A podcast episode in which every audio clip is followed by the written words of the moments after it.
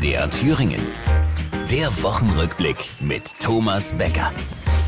Es ist noch nicht vorbei mit der Atomkraft. Markus Söder hat sich an ISA 2 festgeklebt und das Abklingbecken auf Blasmusik umgestellt. Übrigens deswegen, weil sich der Bund ja nachhaltig äh, verweigert, äh, die bayerische Energieversorgung nur annähernd äh, oder die süddeutsche ernst zu nehmen. Ja, denn Söder hat ja den Vorschlag gemacht, die bayerischen Windräder ins Meer zu stellen, alternativ davor in Döpfners Produktionszone mit Einheitslohn. Aber das zänkische Bergvolk in Thüringen will die Leitung Leitungen nicht haben im Wald.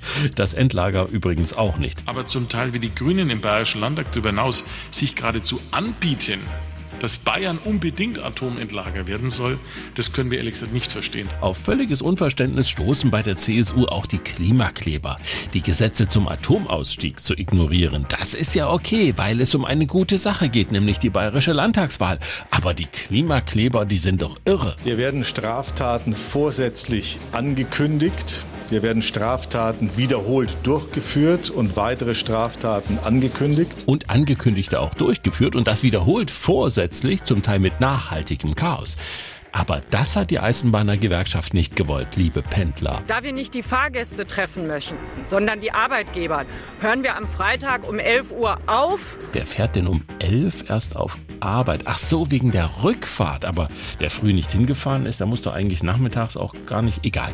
Also, es ist ja grundsätzlich erstmal so, dass die Gewerkschaften aus der Arbeiterbewegung hervorgegangen sind, liebe Genossinnen und Genossen. Denn die Faust ist stärker als der einzelne Mittelfinger, ja? Jetzt hat aber bei der Eisenbahn jeder Mitarbeiter mittlerweile seine eigene Gewerkschaft. Und die stehen nun alle da und sagen, wir bekommen keine Angebote auf unsere Forderungen. Und Forderungen sind wichtig.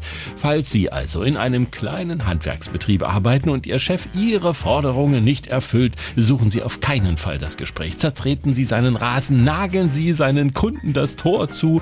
Äh, Moment, das wäre es vielleicht gewesen für die Bayern. Dann könnten Sie all Ihre Maximalziele noch erreichen. Drunter macht's ja heute keiner mehr, oder? Ich weiß nicht, ob mir Ihre wertende Tonlage gefällt in der Frage, aber ich probiere es mal wegzuignorieren.